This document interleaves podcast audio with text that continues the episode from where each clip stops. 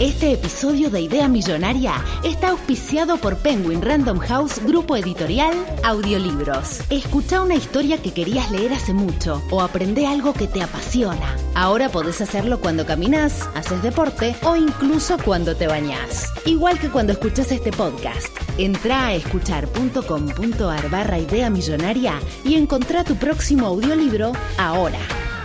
Bueno, para los que están escuchando el podcast, como lo escuchan habitualmente, esto está siendo grabado a través de Twitch. Es decir, estamos haciendo por primera vez una idea millonaria en HD. Eh, hay un montón de personas escuchándonos en vivo.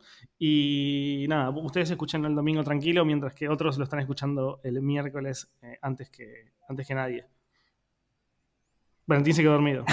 no, no, me quedé pensando algo para decir, pero... 18 vinos. No, estoy pensando cuánto, cuánto, cuánto se toma normalmente de vino. Porque mi problema con los vinos es que puedo tomar un día y el día siguiente olvidarme, entonces después ya se estira como cuatro días la botella y no... Claro, no, sí, no. Para mí, si lo dejas cuatro días en la heladera y no lo tomás, medio que muere. No, esa es otra discusión, pero aparte de eso, digo, como... Em, no sé, cuando tomas, ¿cuánto tomas? ¿Dos copas o no? No, no tomás, o sea, lo normal, digamos. Si, tomo un viernes, me lo tomo entero. Ok. Si tomo tranca, sí, dos copas, ponele. Pero bueno, está bien. Eh, sigamos esto después de, de, de... de la introducción.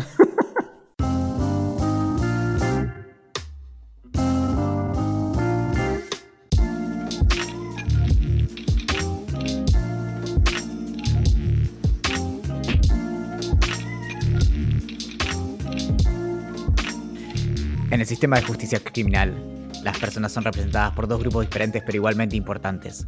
La policía, que investiga los crímenes, y los abogados del distrito, que persiguen a los culpables. Estas son sus historias. Esto es Idea Millonaria. Mi nombre es Valentín Mure y aunque nací en el sur, cuando tomo vodka me pongo verde, pero si tomo azafrán el cielo azul estará. Y hoy me acompaña Axel Marazzi, el lado oscuro de esta luna, la lamparita que 17 ingenieros no pudieron cambiar, la mancha de sangre en esta alfombra roja, es la térmica que salta cuando la moneda no hace palmas, es a lo único a lo que le teme el coronavirus. Axel Marazzi, ¿cómo estás? Qué lindo ser como la cura del coronavirus, ¿no? Yo, solo dije que, te tiene miedo, ¿no? Siempre que algo le tengas miedo es... Em, es cierto, es cierto. Bueno, pero volvamos, volvamos a esto, porque me parece que es importantísimo eh, hablar acerca de alcohol durante la cuarentena. Yo tomo whisky, ¿no? Y, mm, y el asunto es que eh, cuando tomo vino, termino mucho más roto que cuando tomo whisky. Y creo que por eso me gusta tomar whisky, porque el whisky lo tomás, o sea, no, puedo generalizar algo así, es, eh, no tiene ningún sentido, pero sí hay algo como de la moderación. Entonces, yo, por ejemplo, me puedo servir como whisky de una o dos medidas si es que tipo fue un día muy especial, pero, mm, pero no, no, o sea, no, no llego al punto en donde como puedo tomar y al día siguiente está roto. Y por ejemplo, vino blanco, eh, puedo tomarme con dos, o tres copas y, me pongo en pedo, pero con el whisky rara vez me alcoholizo. Claro, a mí. Igual nadie, me va a creer. No, nadie te cree porque yo te he visto en pedo tomando whisky, pero bueno, no importa. A mí no me pasa de tener resaca con vino. Sí me pasa de tener. A ver, yo me puedo tomar una botella de vino, ponele. Ok. Que terminás medio en pedo. O sea, medio no, terminás en pedo.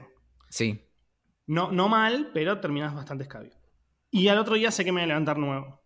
Ahora, no pasa lo mismo si tomo la misma cantidad de birra, no la misma cantidad, sino la misma cantidad para ponerme en pedo, tipo, no sé, dos litros de birra, no sé con cuánto birra me pongo en pedo porque no, no, ya no estoy tomando tanta birra. Yo sé, yo sé, pero, eh, mi cantidad de alcohol para, para de, cerveza para embriagarme es proporcional a lo que vos tomes. Yo sé que necesito un tercio de lo que vos tomás para, para embriagarme. Lo aprendí después de muchas veces. Yo siempre lo cuento. Una vez creo que lo puse en algún correo que mm, eh, una de, nuestras primeras salidas, estábamos tomando una cerveza en una vereda y yo recuerdo que fue, fue, algo así como que me agaché para atarme los cordones y el vaso de cerveza que estaba lleno estaba vacío de un momento a otro.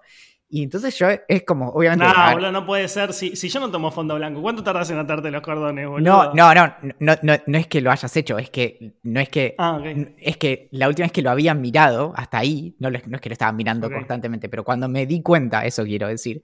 El asunto es que. em, nada, que hay- hay- se se juegan muchas cosas. En, en el, en- entre los varones heterosexuales se dan un, un- como unos complejísimos rituales de, de- cortejo de amistad en donde ese tipo de cosas pesan. Como por ejemplo, o sea, no podés caer en el primer round, básicamente. Entonces yo estaba tratando de tomar a tu ritmo, pero deseando que el alcohol no hiciera efecto sobre mi organismo, básicamente. Pero eso, boludo, pasa cuando sos chico, no ahora. Incluso yo ojalá me pusiera en pedo más rápido, gasto menos guita, boludo. No, bueno, claro, está bien. Igual más chico, o sea, en mi tamaño, como más chicos se rompen las leyes de la física, ¿no? Pero entonces, eh, eh, el problema era justamente cómo podía demostrarte toda mi hombría y tomar de una manera en que no fuera raro que vos estuvieras yendo a comprar tu tercera cerveza y yo estuviera como por la mitad de una. Pero nada, Sí, igual ahora, ¿sabés que ahora- ahora que lo decís, medio que, que es así. Yo me puedo tomar tres pintas de birra y estar bien. Pero ahí ya empiezo a sentirme, sentirlo. Ya si tomo tipo. No, no, ah, con tres estoy como bien empezando a estar escabio. Si me tomo cuatro o cinco, ya estoy medio complicado. Tipo, en las juntadas de día millonaria termino tomando cinco y, bail- y meneando hasta el piso y gritando, ponerle y perdiendo la bufanda, cuando en realidad no la había perdido, sino que la, la tenía en mi bolsillo. ¿Me entendés? Igual este es, oh, otro tema importante, pero mm, me, me gusta este debate ahora de, de es, es trilladísimo, ¿no? Como, pero la nueva normalidad, que empecé a notarlo hace muy poco, hace dos o tres días, que es empezar a tener discusiones acerca de qué vamos a hacer con la situación actual, em, pensando en que no va a cambiar. Y me parece, un- ho- hoy te lo decía más temprano, pero me parece un marco de, pensamiento bastante interesante, que es, bueno, como... em, ti- tiene mucho que ver con cómo yo hago escenarios en mi cabeza para poder sobrevivir también, pero que es que como trato de nunca asumir cosas que no voy a poder cambiar, porque básicamente es como eh, engañarme a mí mismo. Entonces, me parece interesante pensar en, bueno, puede ser que el mundo se recupere eventualmente, pero si el mundo no volviera nunca a ser como era antes, em, ¿qué haríamos en él? Yo aburrirme mucho más, del, mucho más, la verdad. En, el sentido de, bueno, ¿qué tal si eh, es, es, es un ejercicio de especulativo, obviamente, no, no, no es un compromiso, ni es que estamos diciendo, ni es una predicción de cómo va a ser el mundo. El asunto es, si esta situación, por ejemplo, que no existan los bares, no sé, fuera por tiempo indeterminado, como no sabemos cuándo va, va a volver a existir, como qué va a pasar. Y, me parece interesante como ejercicio para pensar, no, no tanto como para, nuevamente, comprometerse ni, ni predecir ni no sé qué, sino como pensar en, bueno, ¿cómo yo podría acomodarme en un mundo así? Lo bueno de, de, enfrentarse a ese tipo de escenarios es que después eh, eventualmente las cosas mejoran y, eh, y tenés como, desarrollaste herramientas para lidiar con eso. ¿Sabés que justo hoy veía una conferencia de prensa de uno de los ministros del gobierno de la ciudad y el chan decía que, que ya lo dijimos muchas veces y lo dijeron muchas veces y es medio lo que estás planteando un poco vos, es eh, esto hasta que no salga la, la vacuna no se va a terminar, o sea, como la vida que tenemos actualmente se puede abrir como eventualmente, abrir y cerrar y demás, todo, pero hasta que no, se, no salga la vacuna o la cura posible, eh, esto no va a cambiar en absoluto. Entonces, medio que un poco lo que planteas vos es, es, es eso, pero por tiempo indeterminado, digamos. Sabemos que la vacuna en seis meses, tres meses, cuatro, cinco, en no más de un año va a estar. Vos lo planteás de manera más indefinida. Claro, claro. Lo que digo es eh, como que cómo, cómo nos movemos en un mundo con esa incertidumbre, pero sin asumir que se va a resolver de la manera como eh, básicamente que saldrá una vacuna o lo que sea. Sino bueno, de Claro, algún- porque lo que está pasando ahora es que nuestro mundo está girando alrededor de en breve esto va a terminar, pero no estamos haciendo nada para, si, para prepararnos si esto no fuese a terminar pronto. Sí, y sabes en qué estuve pensando mucho últimamente, bueno, ya, ya lo sabes, pero, pero creo que esto me da pie. En, en el Last of Us, que, que justamente, bueno, es, es todo como el, el, lo, lo, que le sigue a una, a una pandemia mucho más terrible que, que esto y demás, pero bueno, 20 años en el futuro. Y, mm, y me, y me, pensaba en esto como de, las restricciones respecto de andar con máscaras o la cuestión como el, el, ahora vamos a hablar de eso, pero el otro día cuando, cuando di mi charla TED, fui a un estudio de grabación y de, de televisión y mm, tenían todos protocolos de, coronavirus y eso fue bastante interesante. Amo los protocolos, eh, se sabe, pero... Mm, y me apuntaban con la pistolita, ¿viste? Para saber mi temperatura y eso. Y, mm, pero volviendo al, Last of Us y todas esas cuestiones, lo que me parece interesante es esto de, de, de, que eh, se deposita toda como la esperanza en una especie de solución como mágica, por así decirlo. Y, y hay que ver como que, digamos, qué pasaría si no aparece esa solución y cómo, cómo se acomodaría el mundo a eso, no sé. ¿Vos crees que vengan zombies y ser eh, la protagonista, la, versión masculina de la protagonista de Last of Us, básicamente? Te juro que no, pero, mm, pero sí, sí, sí, bueno, se, puso muy oscuro. Pero bueno, te cuento, el, eh, tenían una... el, domingo di mi tercera charla TED, pero la primera de, de TEDx Río de la Plata, que es como el evento más grande de TEDx del mundo. Y mm, ¿Es más grande que los postas? O sea, que los grandes de Estados Unidos, ponele. No, esos son los eventos TED. E, estos son ah, los TEDx son los organizados eh, de, manera independiente. Y a tal punto que, de hecho, TEDx Río de la Plata tiene un montón de, excepciones hechas para ellos, em, como permitirles tener eh, más de cierta cantidad de público, bueno, y cosas así. Esto eh, originalmente se hace en Tecnópolis, Eh, pero acá lo hicimos, eh, bueno, en un galpón, en un estudio de televisión con tipo ocho personas adentro. Y mm, fue una experiencia muy intensa en la que estuve pensando bastante en estos días. Yo todavía no vi mi charla, ya tampoco tengo ganas de, discutir al respecto, como sé que hay, un, hay básicamente un punto medio entre cómo yo me sentí dando mi charla y, mm, cómo lo percibió, digamos, el resto del planeta Tierra. Em, pero sí pude identificar bastante bien como qué fue lo que, lo que me pasó. básicamente en mi charla, aunque hay personas que evidentemente no se dieron cuenta, durante en dos, momentos me, me, trabé mínimamente en lo que estaba diciendo y pude como retomar el hilo.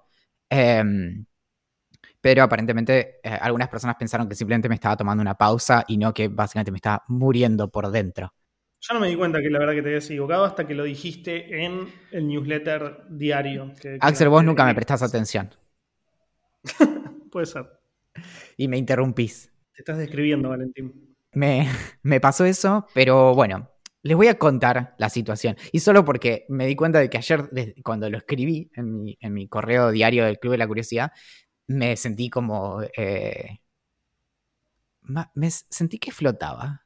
Estaba fumado. Que, sí, que mis eh, pulmones eran de algodón de azúcar. Y mm, bueno, no, lo que me pasó fue que te voy a describir la situación. Una de las cosas que me, pareció más eh, loca de, todo esto también fue que em, cuando llego al lugar, al estudio, a las 3 de la tarde, no solo era la situación de estar dando una, que estaba a punto de dar una charla importante y bla, bla, bla, y que afuera estaba el el camión de, la, de, Canal Encuentro para transmitirlo en vivo por todo el país, sino que era la primera vez desde marzo que estaba en un lugar con tanta gente. Porque mm, adentro del estudio estaban eh, más o menos 10 personas que eran los oradores, eh, más las dos chicas que hicieron un show. Ponele que había unas 10 a 15 personas más del equipo de TED y unas 10 a 15 personas más que eran técnicos que daban vueltas por ahí de cámaras y cosas así, además de la gente del estudio y todo eso. Em, entonces de repente estaba, nunca eh, en, el único contexto en el que había estado rodeado como de más de otras dos personas, había sido las dos veces que fui a la farmacia y que fui mm, al supermercado. Pero en esas situaciones incluso había mucha más distancia y todas esas personas no estaban como dando vueltas alrededor mío.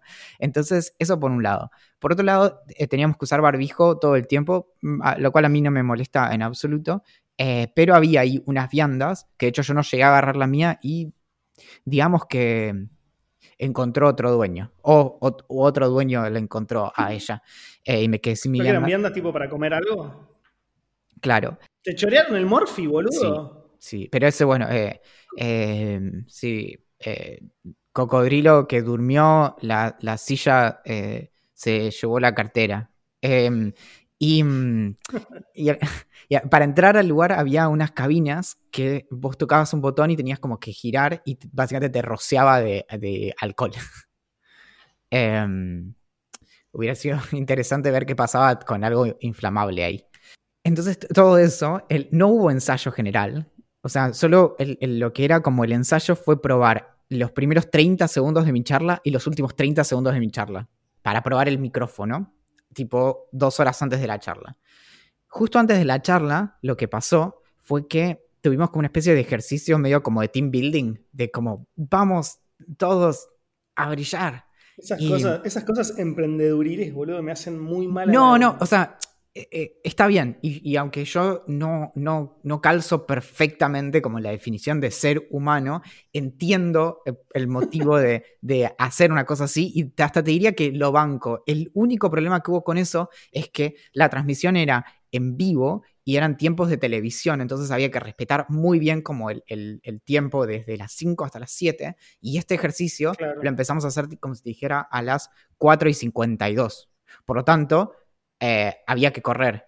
Y lo que pasó fue que a mí no me llegaron a maquillar, entonces me maquillaron más rápido y casi que entré al escenario corriendo prácticamente. Y entonces llego y el escenario era en un estudio prácticamente vacío. Eh, había, estaban los dos presentadores como de un lado de un rectángulo y en el otro estaba la alfombrita roja sola y yo en el medio. Ahora, después lo que pasaba es que em, como no teníamos auditorio, fue la única vez en mi vida que di una charla bajo estas condiciones. Porque, por ejemplo, cuando vos das una charla frente a un auditorio, que es algo que por suerte pude hacer muchas veces, lo que pasa es que no ves a nadie en particular, sino que por lo general, y no, no es que, en mi caso no es que lo elijo, sino que por lo general termino eligiendo sin querer tres, como mucho cuatro puntos en el auditorio a los que voy mirando y básicamente voy rotando. Entonces miro para allá, miro para allá, miro para allá, miro para allá, no sé qué. Y así se va lo que dure mi charla, 20 minutos, lo que sea. Y mm, acá tenía que mirar a un punto fijo, al punto de que era como si fuera el juego ese en el de las miradas, que es como te miro así y a ver quién pestanea primero. Bueno, y mm, eso por un lado, y por otro lado, em, tenía que mirar un lugar que era como el, a donde estaba la cámara principal, eran tres cámaras, pero, insisto, como eran cámaras de televisión, la cámara encendida iba cambiando. Entonces yo miraba la que era la cámara 3, pero de repente se apagaba la luz y se prendía la de otra o la otra que estaba en la grúa y, mm, tenía la luz que venía, el reflector en realidad de este lado, del lado izquierdo, eh, que, me tenía como el, en el lente, me hacía como el efecto ese, como el lens glare, como el, bueno, entonces. Está todas mal, boludo, terrible. Con, todos esos estímulos, yo igual de lo que me di cuenta es que me hubiera sido más fácil si yo la podía, si yo podía acostumbrarme a ese contexto. Em, porque de repente fue como, o sea, y, esto lo, loco es que no fue solo conmigo, sino que todas las personas que participaron de ese evento, eh, la única vez que dieron su charla en ese lugar fue la vez que la dieron. Como y, lo comparaba, por ejemplo, con, escenarios, ¿no? Y entonces ayer pensaba como analogías y, mm, es como que incluso los, actores, cuando practican sus obras em, y practican en sus casas y demás, no es que llegan de su casa directo al escenario y presentan en vivo la obra, digamos, tienen una instancia de, digamos, de aclimatarse al, al escenario y eh, tampoco esta regla, que ah, fue prácticamente eh, la regla de mirar un punto fijo, me rompió. Como te, juro que, o sea, lo que me pasó fue que cuando yo practiqué 10 horas y media mi charla de 10 minutos, em, eh, podía mínimamente rotar, miraba siempre hacia adelante y demás, pero mínimamente como que podía cambiar de dónde miraba y si en un momento más o menos no seguía la letra, como podía mirar a otro lugar y volver y yo qué sé. Acá lo que me pasó es que 50, 60% de mi cabeza estuvo destinada a mirar para adelante. Entonces no me podía concentrar en casi nada más eh, porque tenía que estar como ahí cumpliendo con, eso. Bueno, nada. Sí, sí, sí. Em, igual, igual nada, ya te lo, dijimos, te dijimos muchas personas y por todos lados, que para mí salió... No lo quiero escuchar, Axel, no lo quiero escuchar, no lo quiero escuchar. ¿Qué? Bueno, no sé, bueno, no te digo nada. Ya te lo dijeron muchas veces. Eh, bueno, yo me vi un documental, que es el documental del que voy a hablar. La... No puedo creer, te hiciste caso y no me dijiste, era un chiste, o sea, me puedes decir lo que quieras, como no, no te estaba censurando, no, de verdad. pero ya, te lo dije, o sea, que, para mí salió fantástico y sinceramente no, no, sabía, porque una cosa es como intuirlo, yo ni siquiera sabía que vos pensabas que, o sea, que, que vos te habías equivocado. Yo me di cuenta que vos te habías, no confundido, sino trabado en dos oportunidades cuando vos dijiste que te habías trabado en dos oportunidades en tu, en tu correo de extras. Incluso nosotros hablamos 200 veces después de que diste tu charla TED y, como no me lo habías dicho, yo no me di cuenta. Así que sinceramente, o sea, como para mí estuvo fantástico. Aparte, sabés que de última, eh, hemos hecho cosas, las hacemos mal algunas veces y nos lo hemos dicho. O sea, yo te diría como, che, mira, vale, no estuvo increíble, o sí estuvo increíble, o sí, no, no te mentiría. No, por eso, lo, lo, que me dio, lo que me dio más tranquilidad fue mm, eh, esto como de poder identificar qué era. Eh, porque, la, sensación que yo tuve no fue tanto como, uh, soy un boludo, no sé qué, sino como, che, me, me agregaron algo al final que me rompió y quiero como mi chance. A todo esto, cuando me estaba yendo me dicen, che, en tu charla se grabó mal un micrófono, el micrófono durante unos momentos.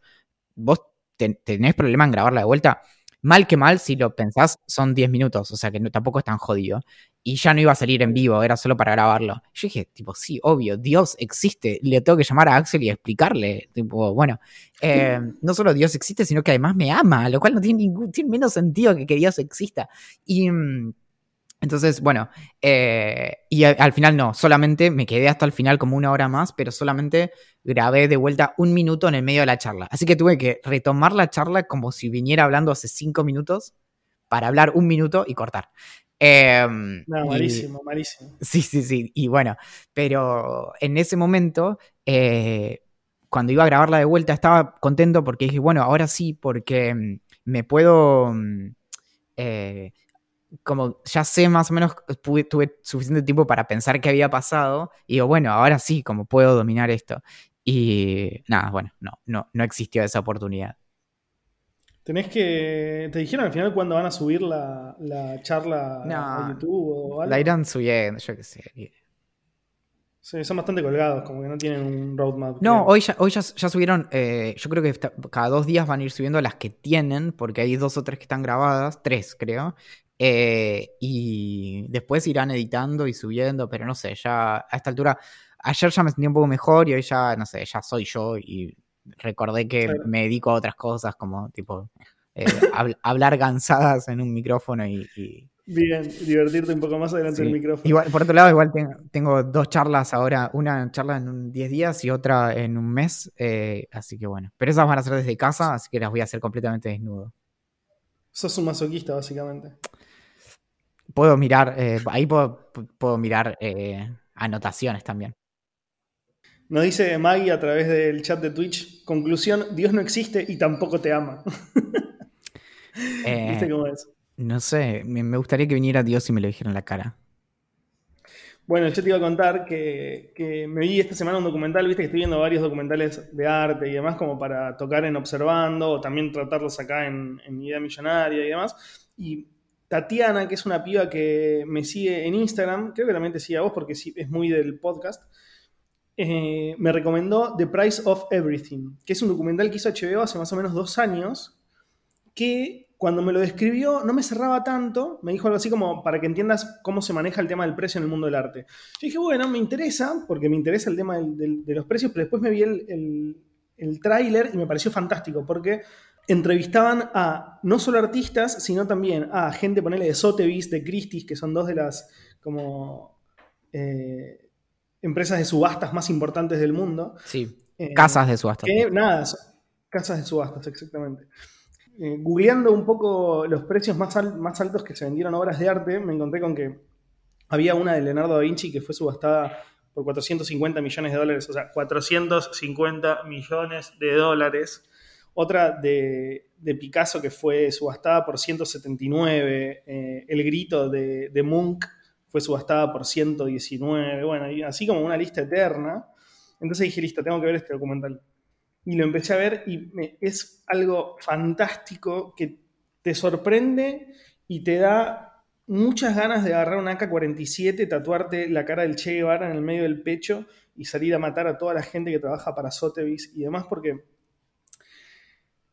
es demasiado, boludo. y te das cuenta que, los, que, el arte, más allá del arte en sí, que a muchas personas nos interesa y nos interpela, en realidad en, un momento pasó a ser simplemente un eh, bien, como un activo para multimillonarios del mundo. Es, es, básicamente las obras artísticas famosas eh, hoy son un activo para que, para que personas con mucha, mucha, mucha guita eh, no pierdan el valor de su guita o si al mismo tiempo lo utilicen como forma de inversión, así como, como alguien compra acciones en IPF o de, o de Tesla o de Apple, hay gente con mucha guita que compra una obra de un artista en crecimiento que, después la usa simplemente para vender, pero le chupa un huevo su arte, le chupa un huevo eh, la obra en sí, le chupa un huevo la historia del artista detrás eh, y el significado de esa obra.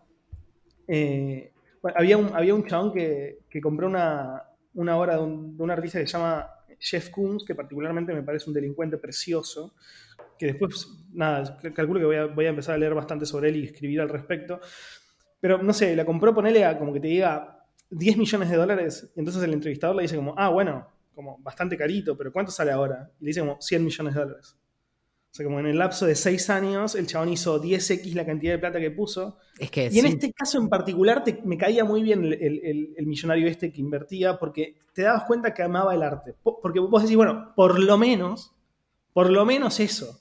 Sí. Porque después hay otros que, que uno de los entrevistados decía como, yo lo que más odio es que grandes obras de arte terminan en el octavo, décimo eh, eh, piso de, skyscrapers, o sea, edificios altos en, Londres, Nueva York y Shanghái, solamente para que lo vean los amigos de la persona que es dueña de ese departamento y los que van a las fiestas en esos departamentos. Y, mm, es cierto, boludo.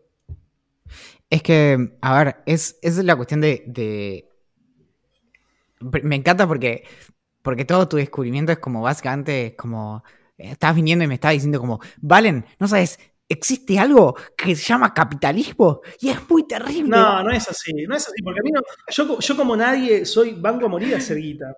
Pero una cosa es sacarle al mundo la posibilidad de ver decenas de obras de arte que van a terminar eh, guardadas en un departamento y otra cosa es invertir en acciones y hacer plata. Digo, yo, yo si vos me decís invertir en esta empresa porque vas a hacer gol de media cancha, lo rehago ahora. Por, eso se habla, en el documental también se habla, de, se habla muy bien de los museos. ¿Por qué? Porque es lo más progresista dentro del mundo del arte. Porque es, vos tenés, sos millonario o no sos millonario, vas a ir y vas a dar la misma hora y vas a pagar la misma entrada y el mismo ticket. Eso es lo interesante. Que de hecho, igual eh, las colecciones de arte en los, en los museos son gran parte, si no la mayoría, privadas y están ahí, pero son de alguien, ¿entendés? Como eh, vos, vos cedes tu obra, a veces se donan las obras, pero muchas veces está como guardada por el museo y tiene otro dueño, digamos. Por eso está la cuestión de cuando se abren las colecciones y todo eso. Pero no, no, pero, pero más allá del chiste, eh, es una discusión que, es hermosa, sobre todo en, una situación como la actual, en donde las discusiones en torno al valor eh, cambian y fluctúan constantemente. Y tenés esta cuestión de qué es lo que tiene valor en sí mismo. Lo cual nos lleva necesariamente a hablar acerca de Bitcoin.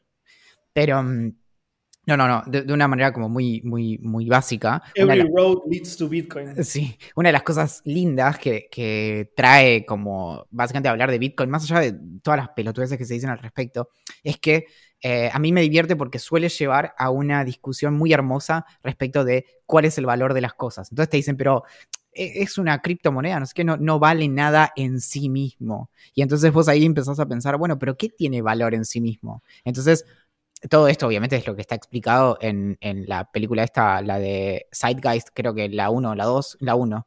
No, bueno, 1 o 2, no importa. En Google lo van a encontrar. Y, es el asunto de, bueno, ¿qué tiene valor? Y por ejemplo, no sé, a veces es como, bueno, por ejemplo, los metales preciosos tienen valor en sí mismo eh, y hay cosas que tienen como valor de uso y demás, pero después tenemos estas otras cosas que son literalmente tokens de valor, como una obra de arte que la obra de arte solo puede valer cuanto nosotros le atribuyamos a esa obra. Porque, no sé, como... Entonces, de algún modo, si alguien está dispuesto a pagar 100 millones de dólares por este posavasos de madera y corcho, no hay ningún problema en tanto otra persona esté dispuesta a pagar algo así por lo mismo. Em, del mismo modo podemos pagar algo y que nadie reconozca ese valor. Por ejemplo, eh, puedo haber comprado este posavasos por 17 mil pesos una noche, una noche muy trágica, y que ahora nadie me reconozca que ese posavasos sale 17 mil pesos por más de que yo lo haya pagado a ese valor. Y, mm, entonces el asunto es cómo en realidad son, es, todo un, básicamente un entrecruzamiento de variables que hace que las cosas tengan valor eh, respecto de algo más. Y eh, nada, incluso las compañías. Y eso hay un episodio de Silicon Valley de HBO que es fantástico, que es el episodio en el que ellos tienen su primera evaluación de la empresa. Eh, no sé si te acordás de, ese. Em, y básicamente la primera evaluación de la empresa la obtienen cuando su competencia se vende. Y creo que se vende como si dijera 250 millones. Entonces, ellos están más o menos en el mismo rango de valor por hacer más o menos un mismo un producto parecido. Y es tipo, son esas cosas como, bueno, pero ¿cuánto vale tal empresa? Bueno. Claro, hay una, hay una cosa muy interesante que, que, sucede en el documental, que ni siquiera fue filmado para este documental, sino es algo que se dio en una, en una convención de venta de arte que se llamó Skull Auction. Básicamente, nada, hay que meterse mucho en el mundo del documental en sí, pero básicamente fue la, subasta que cambió el mundo del arte contemporáneo. ¿Por qué? Porque un chabón que se llamaba Robert Skull, eh, que coleccionaba arte moderno y pop de artistas vivos, eh, empezó a hacer mucho marketing y publicidad y demás y empezó a vincular obras de artistas ya muy famosos como Andy Warhol y, Basquiat, por ejemplo, con otras de, artistas que estaban recién comenzando. Él vendió obras que compró por 700 dólares a, por ejemplo, 10 mil o 12 mil dólares. Que en esa época, hace muchos años, era una bestialidad absoluta. Y, hay una escena muy linda de un artista relativamente, bastante famoso que se llama Rauschenberg, que, que viene y, le, empuja violentamente, pero bastante violentamente, al chabón que hizo la, subasta, o sea, el que organizó toda la subasta, que es este Robert Skull, y le dice, loco, ¿qué onda? ¿No me mandaste flores? Y este Skull le dice, ¿pero por qué? ¿Mandarte flores? ¿Qué pasó si no hice nada? ¿Cómo que no hiciste nada? Hiciste una fortuna gracias a mí. Ah, tenés razón, tenés razón. Y el chabón le dice, boludo, me rompí el orto trabajando para que vos generes esta ganancia. Y Skull le dice, pero pará, eh, pensá cómo se van a vender tus cuadros ahora. Yo estuve trabajando para vos también. O sea, trabajamos el uno para el otro. Y medio que este, el artista se queda como medio trabado. Pasan tipo tres segundos de que se queda medio quieto pensando y lo abraza y se cagan de risa los dos. ¿Cómo se llama el artista? Es Rauschenberg. Y, es muy interesante porque es un poco cierto y es un poco lo que vos decís. Si una obra de Rauschenberg o de Warhol se vende a 10 millones de dólares, el resto de las obras pueden no venderse la misma cantidad de plata, pero puede que el valor esté en ese, rango. Así que bueno, para que quiera saber cómo se le pone el precio al arte, eh, me parece que el documental de Price of Everything, que es de HBO, está muy, muy interesante. Dura más o menos una hora y media y es súper llevadero. Vale, vale bastante la pena. Y hay algunas declaraciones muy interesantes de varios artistas, tipo Larry Poons, eh, más allá de que a mí no me gusta, de Jeff Koons también, que son bastante copadas y son interesantes.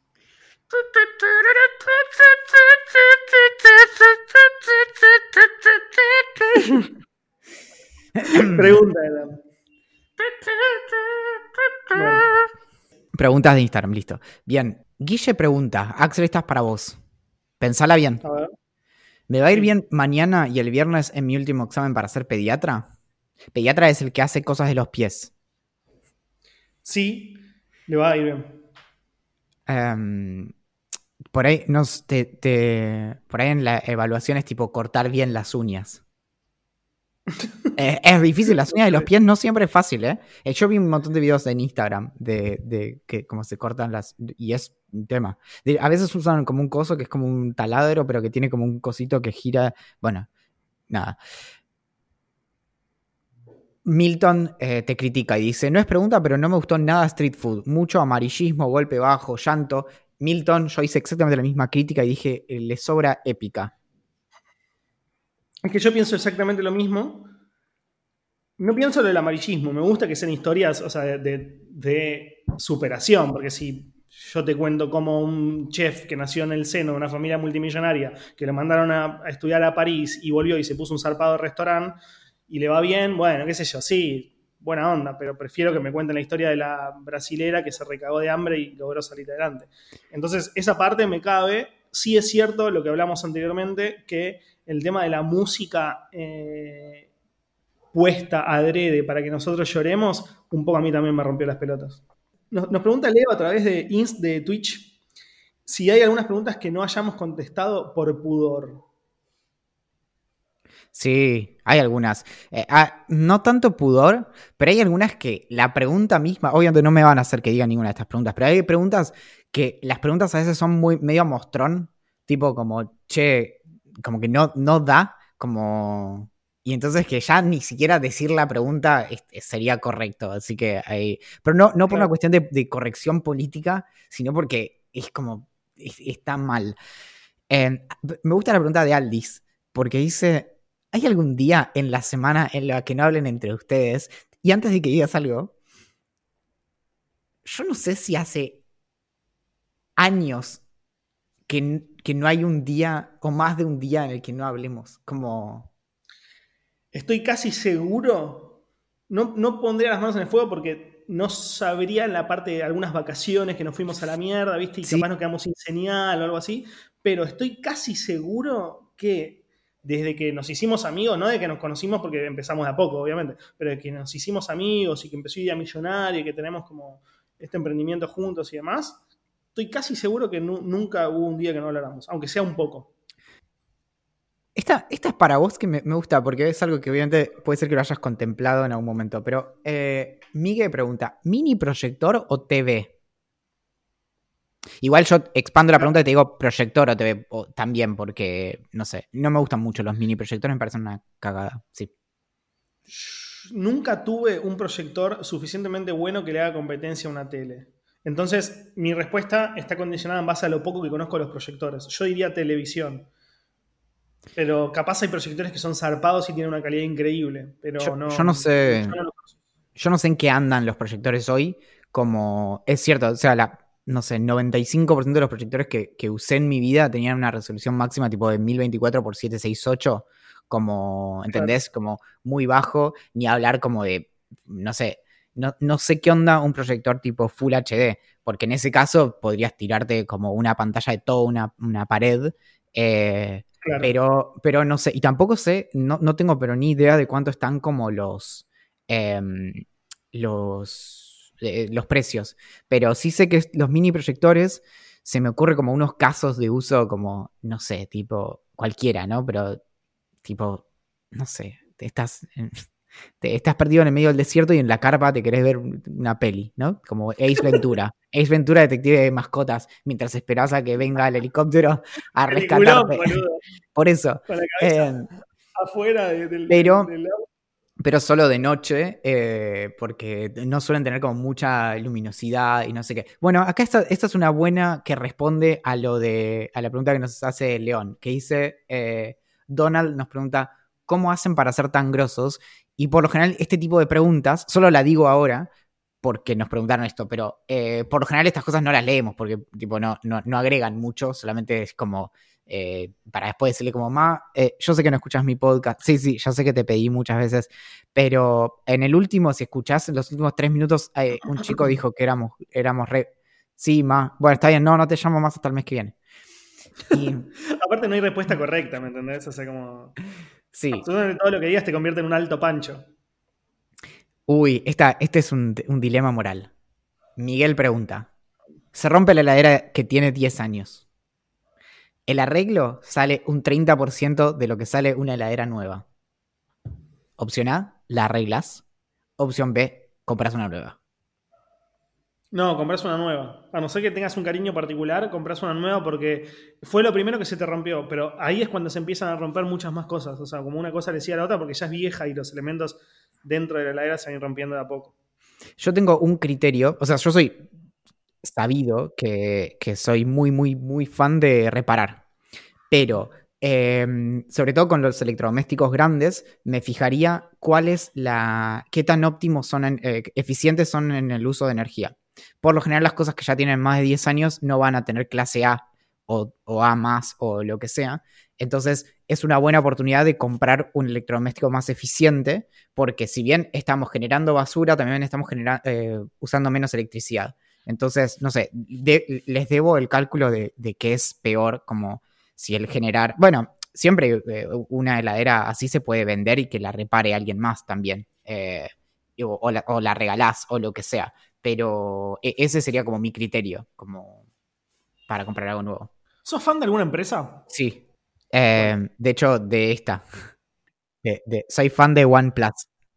Sí, es una. y mm, es interesante esto. Es, es, algo que quiero estudiar mucho más porque seguro que tiene un lado muy, muy oscuro. A OnePlus yo no se lo pude encontrar todavía, pero todo lo que pasa con eh, Xiaomi y OnePlus eh, y Huawei es interesante. OnePlus lo que tiene es que es una marca eh, genuinamente innovadora, a diferencia de Xiaomi o Huawei, porque, mm, porque OnePlus está haciendo cosas que no hace ninguna otra como eh, compañía, si se quiere, como occidental. Por ejemplo, fueron, si no me equivoco, los primeros teléfonos que tuvieron huella digital en el vidrio y ahora están haciendo teléfonos tipo de Android increíbles y tienen como una eh, filosofía que es muy, en algún sentido, parecía a Apple respecto de enfocarse en un solo producto a la vez y cosas así.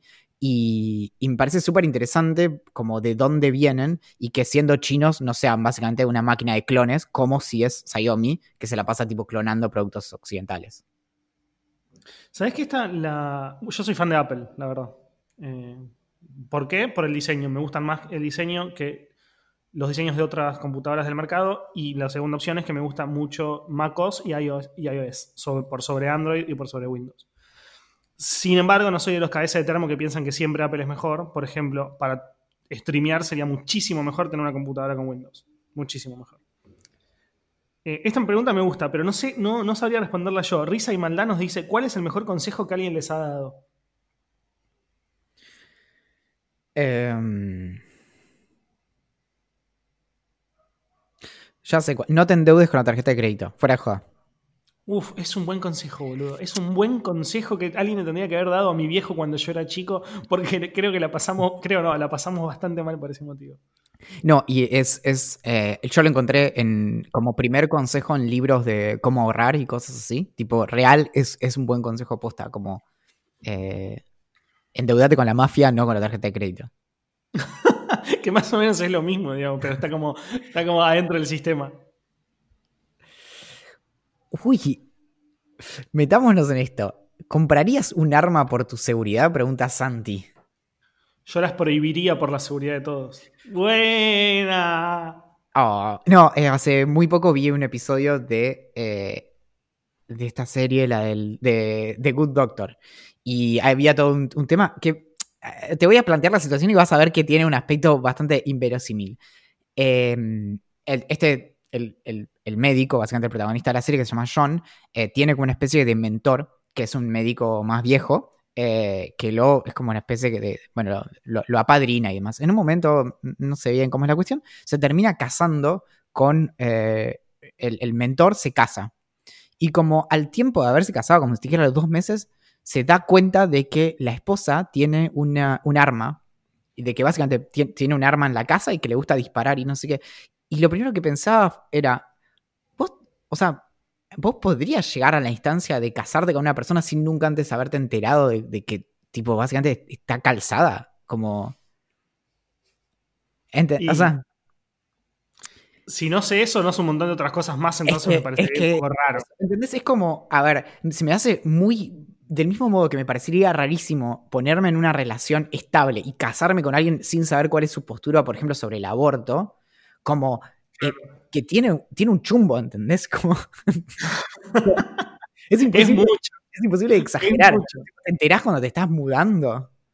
Es, como, es como que te enteres de que tiene guardado en un frasquito en el baño todas las uñas que se cortó en su vida. Uf, boludo, ultra turbio y encima desagradable.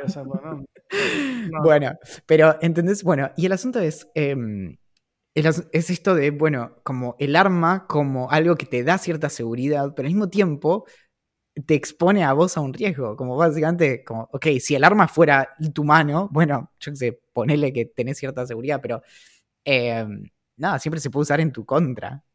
Y, y, bueno, las estadísticas no te, no te favorecen mucho respecto de qué pasa teniendo un arma en tu casa.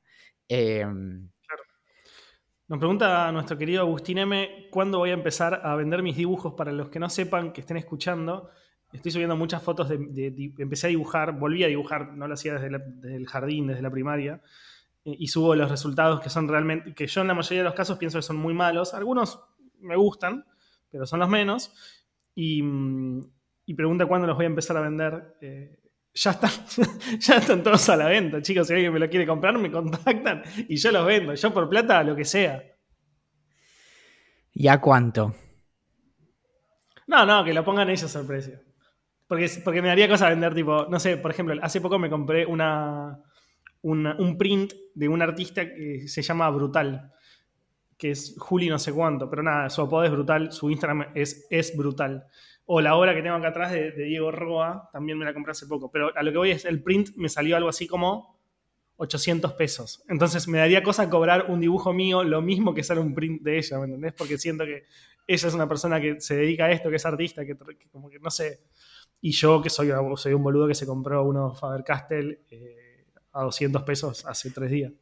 Esto te lo, voy a. O sea, no, no, no tiene ningún sentido eh, humorístico. Yo sé que tengo esta nariz de payaso, pero las personas que están viendo en Twitch ahora eh, seguramente se están riendo de, esta nariz, pero que mira, me la aprieto, va a hacer. ¿Ves? Eh, bueno. Espera. pero.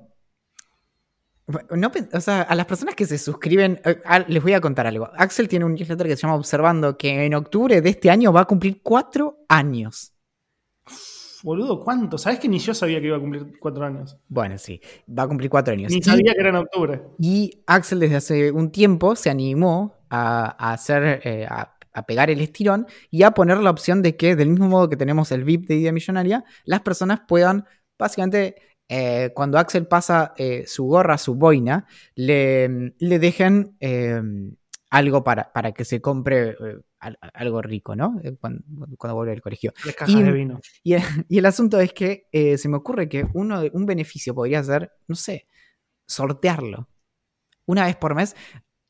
Porque algo que es posta. y, esto ya lo, ya lo hablamos y yo no sé en qué estará eso, pero yo te pedí de verdad uno de tus dibujos porque lo quiero tener en mi casa y, ya cuando llega el punto donde decís como lo quiero de verdad es que ya no te estoy haciendo un favor, o sea, me beneficia a mí tener un, regalo. Entonces,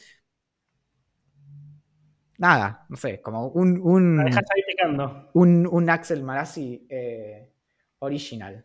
Eh, Damnium me pregunta, a mí particularmente, no sé por qué, quizás vos sí lo conocés, pero si, escucha, si escucho a Ángel Olsen, por lo que veo es un músico, yo no lo conozco, eh, pero lo voy a escuchar porque siempre estoy buscando música nueva para escuchar. No, yo no, no tengo idea. Em, uh, esta me gusta para vos. ¿Cuál es el whisky? Juan nos pregunta, ¿cuál es el whisky más caro que probaron? Ay, yo nunca sé, porque esas cosas siempre me, muestran tipo en catas y cosas así, y ya en ese punto yo ya estoy como flotando. Entonces digo como, uh, me encanta. Eh, sí sé el, más rico que probé en mi vida, pero no es el más caro, definitivamente. Ah, me dice que Angel Olsen es una chica, no es un chico, así que pido disculpas.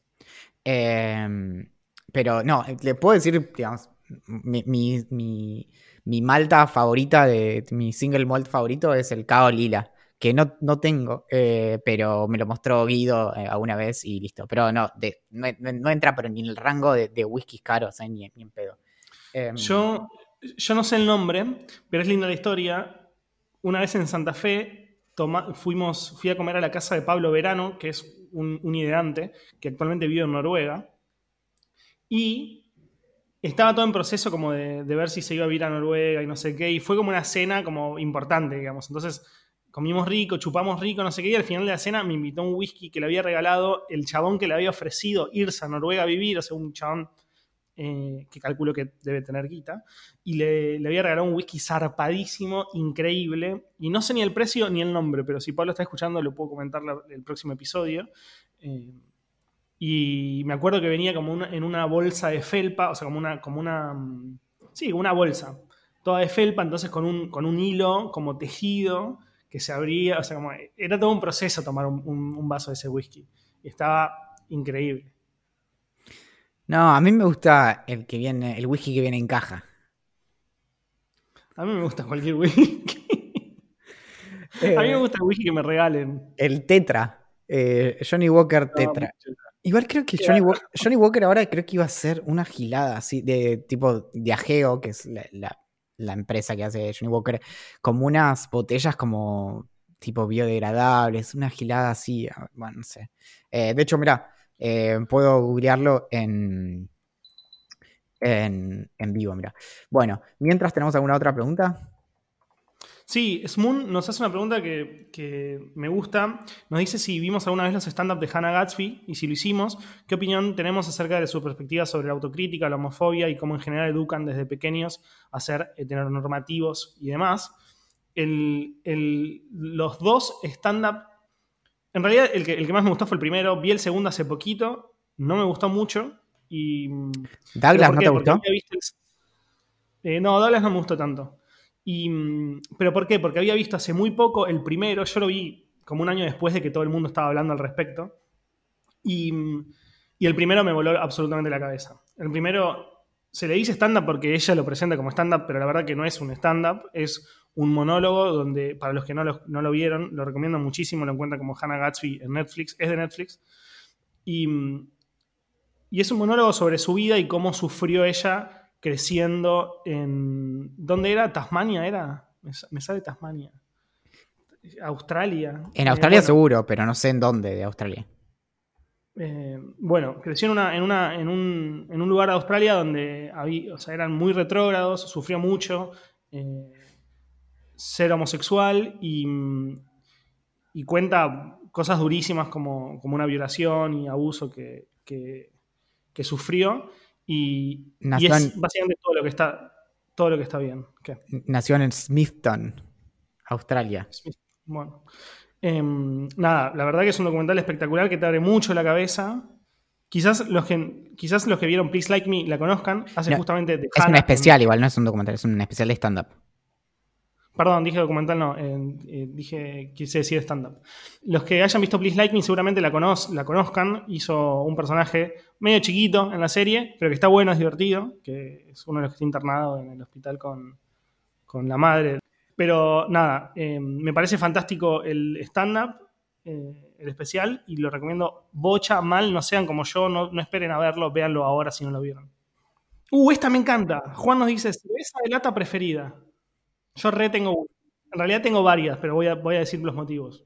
Yo tengo varias, eh, pero en su justa cantidad. Al principio de esta cuarentena, esta es una historia, est- esta es una historia, espero que estén sentados, que estén eh, en un lugar con las luces bajas, eh, en lo posible calentitos, porque esta es una historia de amor y desencuentro.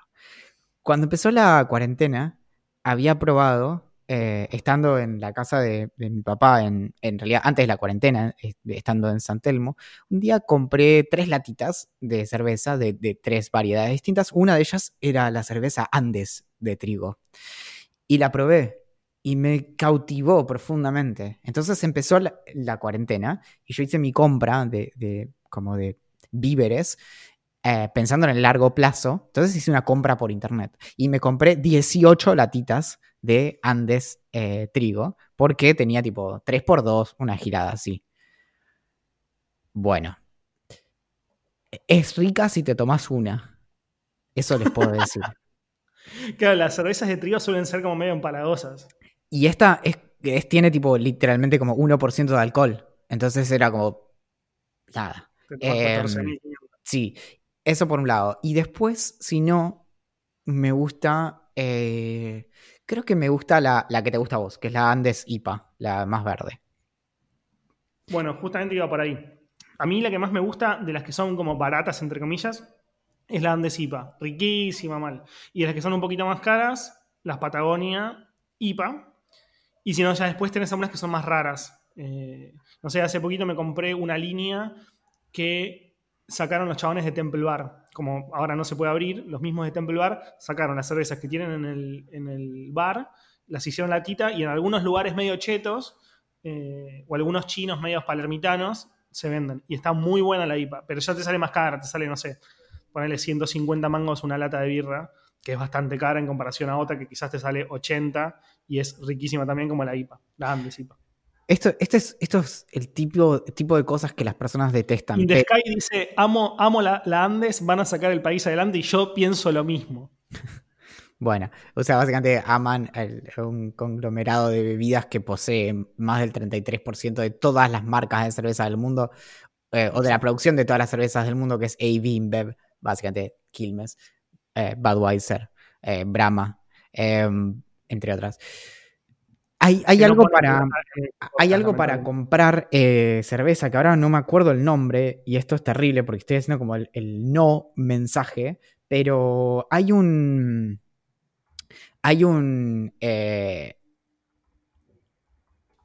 hay una página en la que compras cerveza muy barata. Esto es terrible. No, no sirve de nada lo que estoy diciendo. Es como. eh, una vez vi algo en internet. O sea, bueno, no importa.